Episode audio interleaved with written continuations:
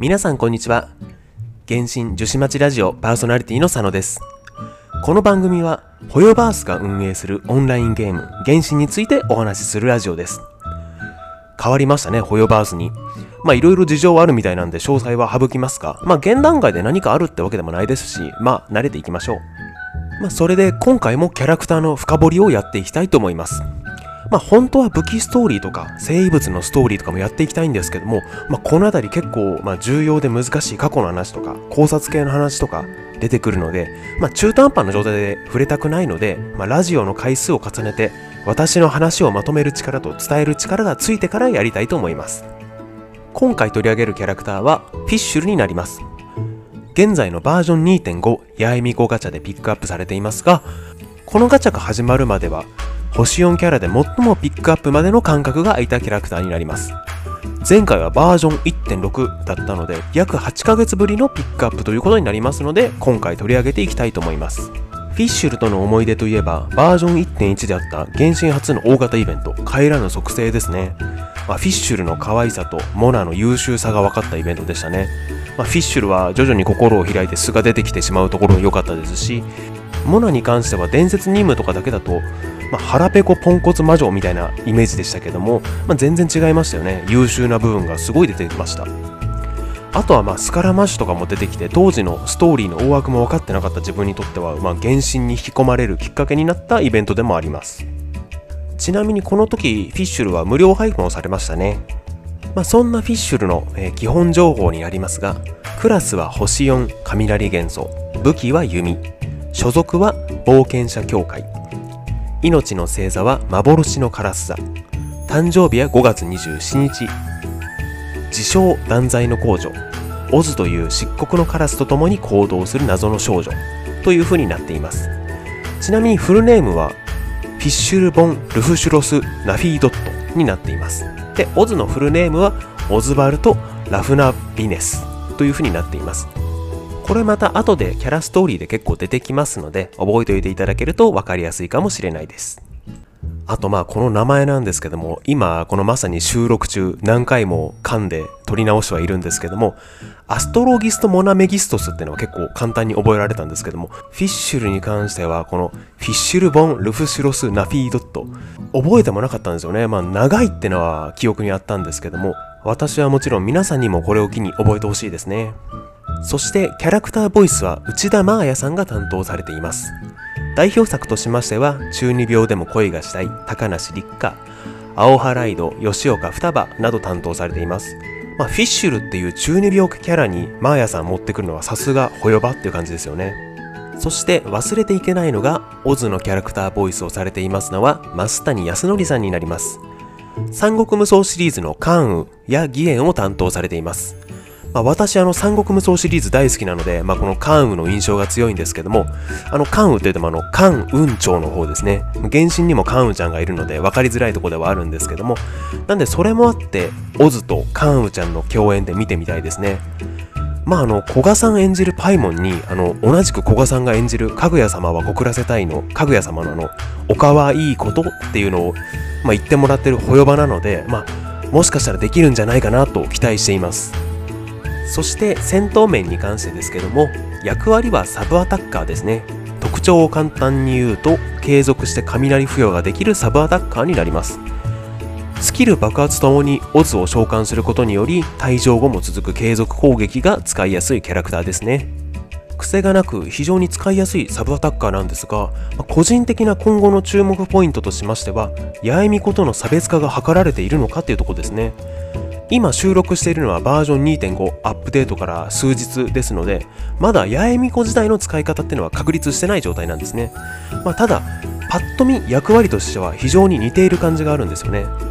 ホヨバのことなので、まあ、星4、星5とはいえ、まあ、完全な上位互換みたいなキャラクターは出さないと思いますが、まあ、キャラのインフレってのをどこまで抑えられているか、あとはキャラごとの差別化が図られているのかっていうのは、プレイヤーとしてはこの辺り非常に気になるポイントですよね。そしてフィッシュルを使用する際のおすすめパーティーですが、スココモンって呼ばれているフィッシュル、シャンリン、ココミ、スクロースの4人を使ったパーティーになります。まあ、様々な元素反応が発生して色とりどりの数字が画面にいっぱいに出る気持ちいいパーティーになってますね。まあ、あと単純に強いんですよね。で、あとまあ、派生パーティーもいっぱいありますので、まあ、自分の育ったパーティーで近いことやってみるといいかもしれないですね。あと武器に関しましては、モチーフ武器として優也のワルツがあります。デザインはぴったりなんですが、まあ、少し注意が必要で使える場面が特殊なんですね。まあ、その理由はオプションが物理ダメバフになってるんですね。まあ、そして、えー、武器効果としても通常攻撃でスキル強化、スキル使用で通常強化という風になっています。まあ、なので、まあ、完全にメインアタッカー向けの武器なんですよね。確かに、まあ、フィッシュル通常攻撃倍率も高いですし、まあ、雷キャラということで超電導も起こしやすいです。あとまあ、オズの追撃とかもあったりするので、メインアタッカー適性も確かにあるんですよね。まあ、ただ個人的にはまあ絶限とか持たせてサブアタッカーで単純に使いやすくいのが好きですね。戦闘面に関してはこれぐらいにしまして、ここからはキャラクターストーリーとボイスを聞いていきます。まずはじめはキャラクター詳細ですね。どうぞ。フィッシュルは異世界ユーヤ浄土からここに流落した断罪の工女である彼女は言葉を話すカラスの眷属オズと共に運命の因果を織りなす意図を観察している理由に関して本人もうまく説明できずオズも話そうとしないため誰もわからないフィッシュルは今冒険者協会で調査員として日々を送っている本人もうまく説明できずっていう爪の甘さが可愛いですよね。あとまあ異世界である竜也浄土から来たってことですけども崩壊サードとのコラボで、まあ、その崩壊サードの世界に行ってますから、まあ、確かにあのま自社ゲーム同士で、まあ、すり合わせしやすいってのはあると思いますけども、ま、コラボさせるキャラクターの選択とかやっぱりホヨバはうまいですよね。次はキャラクターストーリー1です。どうぞ。冒険者協会の調査員としてフィッシュルの最大の武器はオズである。お嬢様もう私に風魔流の動向を探らせるのはやめていただけませんか？私ではあやつの前妻にもなれませんよ。ふんこの断罪の公女の眷属になったんだから私のために視力や命を捧げるくらい当然のことでしょう。フィッシュルはオズの目に映るものを見ることができ、さらに本気を出せばカラスとなり、翼を広げ、大地を見下ろすことだってできる。暴風山地の生態も、本老領の騒動の全容も、オズの目を借りれば全て一目瞭然である。このような特殊能力に加え、少しの努力と不思議なキャラで、フィッシュルは冒険者協会の申請として、みんなに認められている。なお、14歳で調査員として冒険者協会に入ったのは、フィッシュルの両親の紹介があったからである。それにしても、フィッシュルが断罪の公女なら、彼女の両親は断罪の皇帝と断罪の皇后陛下なのだろうかはい。まあ、設定的にもフィッシュル最大の武器はオズなんですね。まあ、それにしても、オズの目に映るものが見えるってすごい能力ですよね。セフィロス騎士団は2人目の偵察騎士として早めにスカウトした方がいいですよね。あとまあ分かったのはフィッシュルが14歳以上ってことですね。まあ、中二病キャラですから、まあまあ確かにって感じですけども、まあそこから新星として期待されてるってことなんで、まあ14、5歳、16歳ぐらいなんですかね。続きましてキャラストーリー2になります。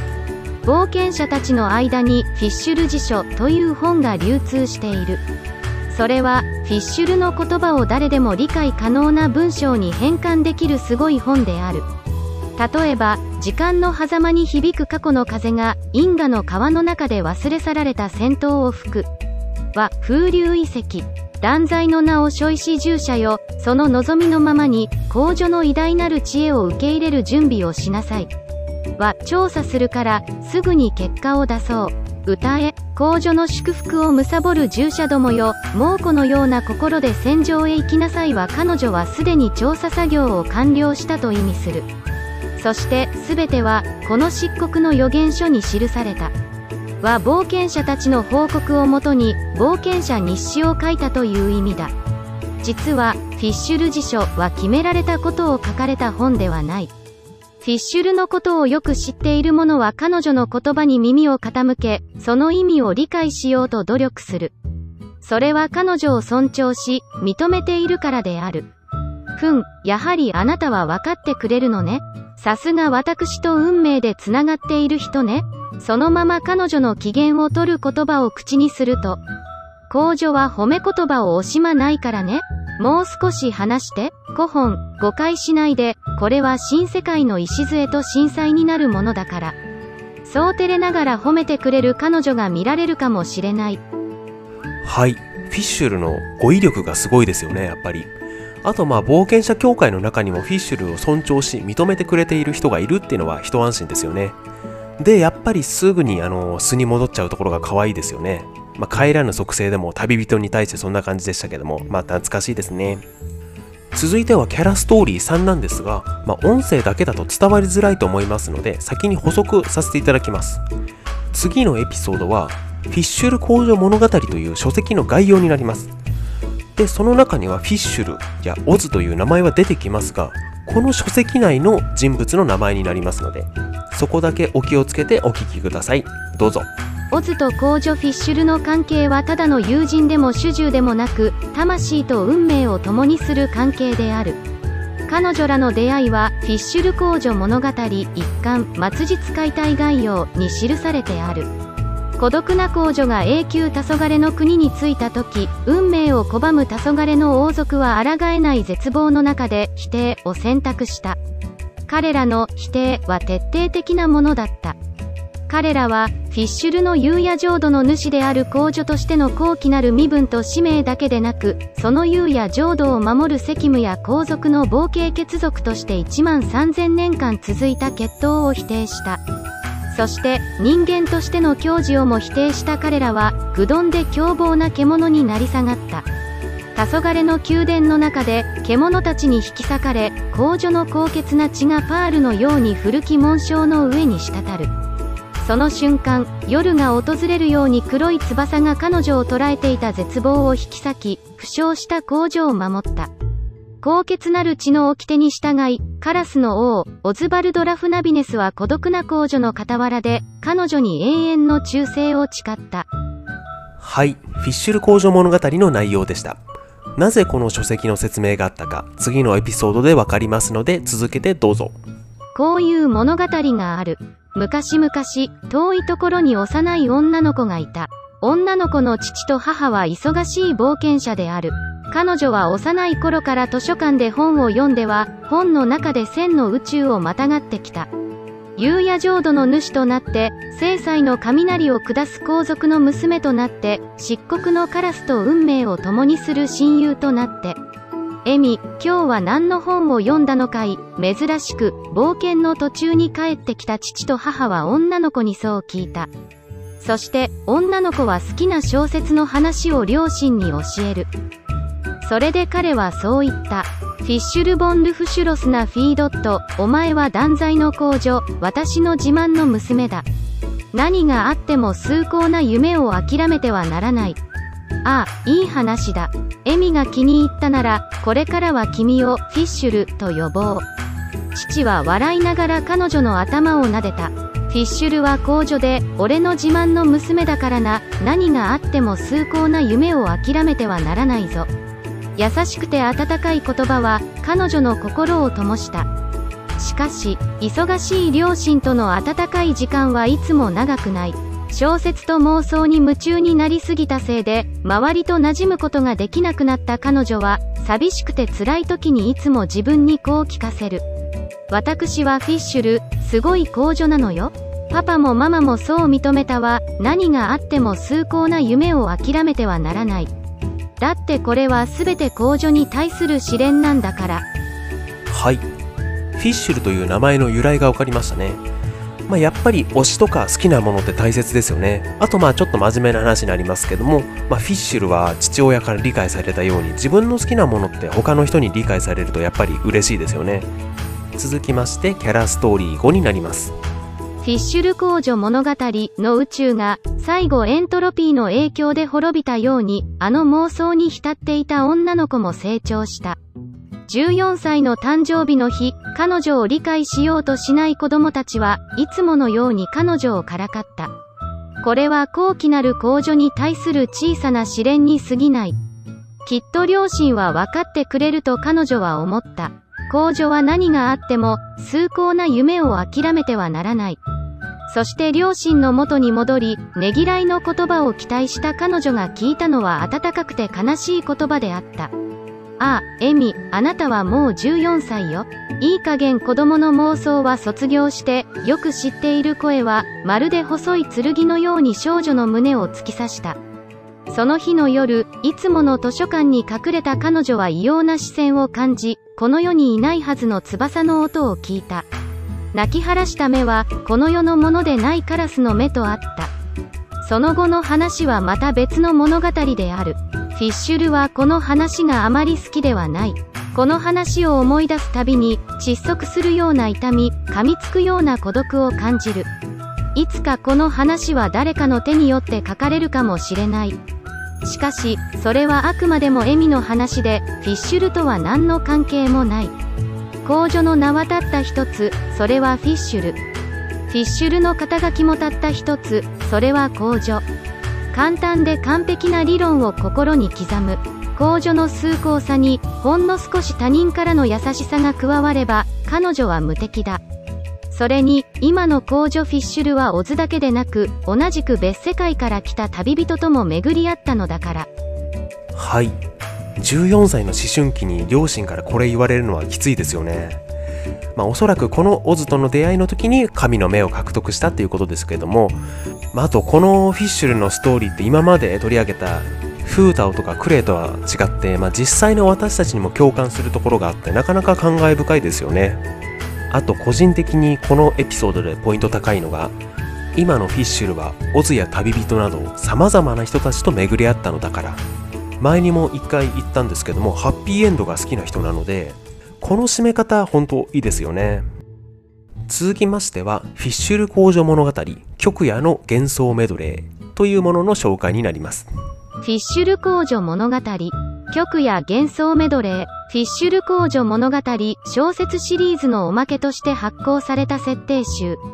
発行数が極小のため、原作のファンの間ではいくら出しても買えない珍品とされている。この作品は美術設定が華麗ではあるが、世界観の設定は非常に暗い。すべての巧妙と美しいものは、不可逆なエントロピーの増大により破損と鬼滅へと変わっていく。そして、宇宙の終点は公女の未来の国土すべての幻想に終焉をもたらす、夕夜浄土だ。これが宇宙の運命、あらゆる世界の運命、あらゆるものの運命。公女と彼女の忠実な友、昼夜を断ち切る国は、オズ。オズバルド・ラフナビネスの運命は、夢を糧とする世界の獣を追い落とすことだ。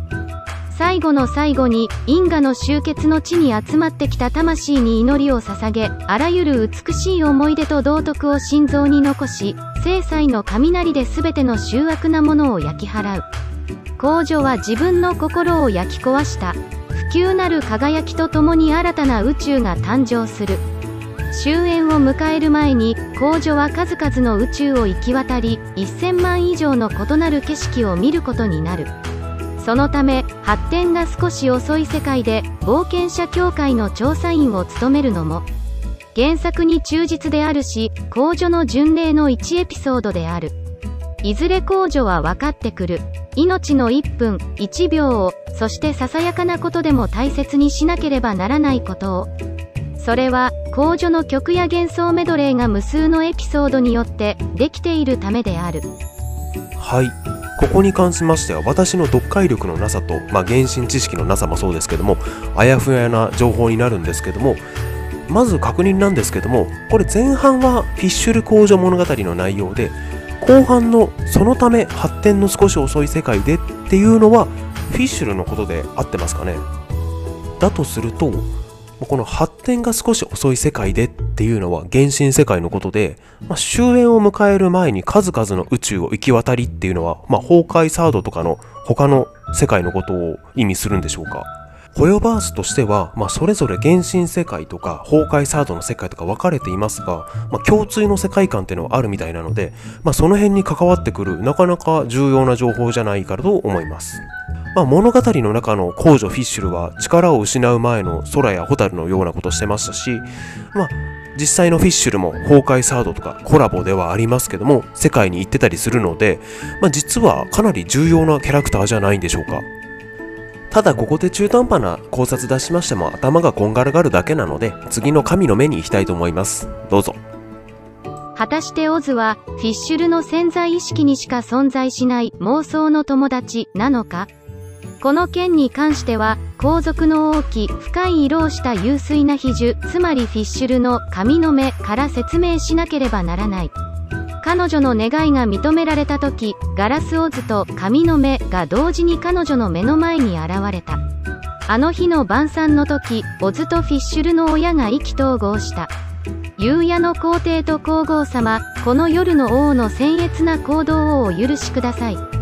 だがお宅の豆は実に美味しいです。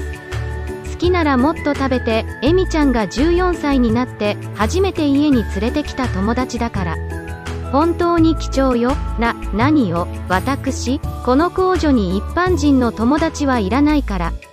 物事の事情は以上だった。結果から見れば断罪の公女の父と母にもオズが見える。オズを公女の最初の友達だと思っている。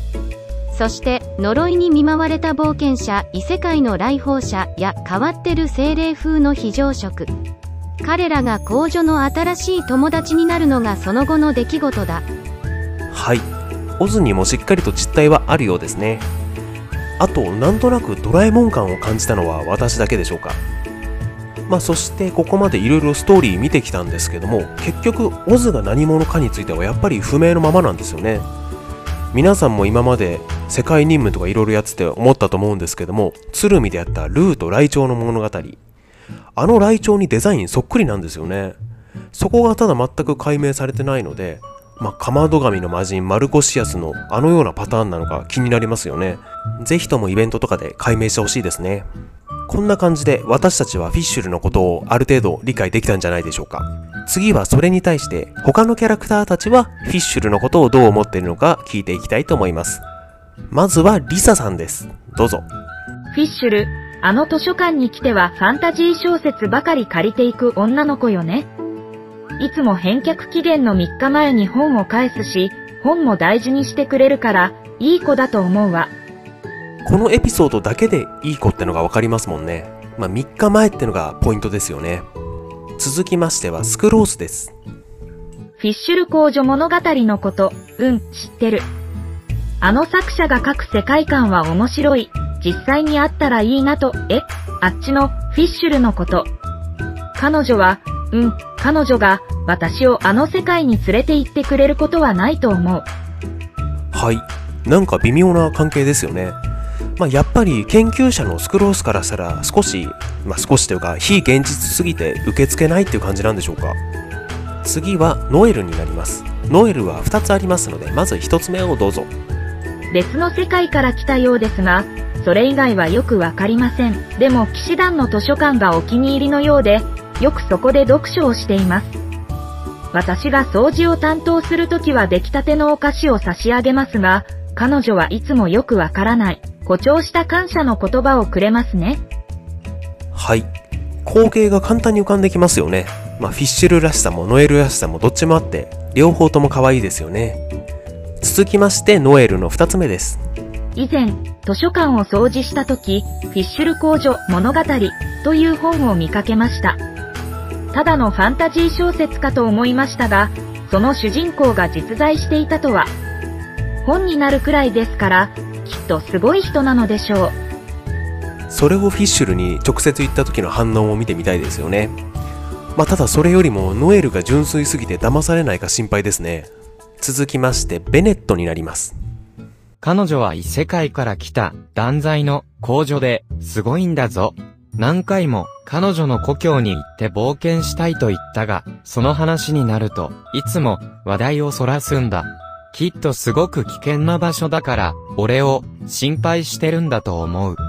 はい。ノエルに続いて信じやすい子でしたね。まあ、文章の最初から最後まで1ミリも疑ってない感じですもんね。まあ、この2人のペアも好きですね。同じ冒険者協会で一緒に冒険してほしいですね。最後はガイアになります。何？フィッシュルが片目を隠す姿は、断罪の工場のイメージにそっくりだと？ははは、それなら俺も王族の末裔だな。そうだろ？はい。なんというかあの、フィッシュルの話じゃないんですよね。ガイアが話題持ってっちゃってるんですよね。まあ、ただ、ガイアが言うとやっぱりカウンルイヤのこともあるので、全部意味深に聞こえてきますよね。はい。これらがフィッシュルが他のキャラクターから持たれている印象ですね。前回取り上げたクレイとかに比べると、交友関係はそんなに広い感じではないみたいですけども、ストーリー開始時点から比べると、ベネット、旅人、パイモン、そして帰らぬ属性でのモナなど、まあ、徐々に友達も増えてますし、まあ、ボイス欄なんかにはモナもボイス今はないので、その辺も追加されるのを期待しています。いかがでしたでしょうか、まあ、フィッシュルについていろいろストーリーとか見てきましたけども、まあ、フィッシュルが中二病キャラになった理由や今までどんな目で見られてきたかなど、まあ、その辺考えると応援したくなっちゃいますよねピックアップもそうでしたが、まあいろいろと事情があったみたいで、イベントなどにも帰らぬ属性以来出てきてなかったので、またぜひとも出てきてほしいですね。以上でフィッシュルの特集を終わりたいと思います。最後までご視聴いただきありがとうございました。次回も聴いていただけると嬉しいです。それではお疲れ様でした。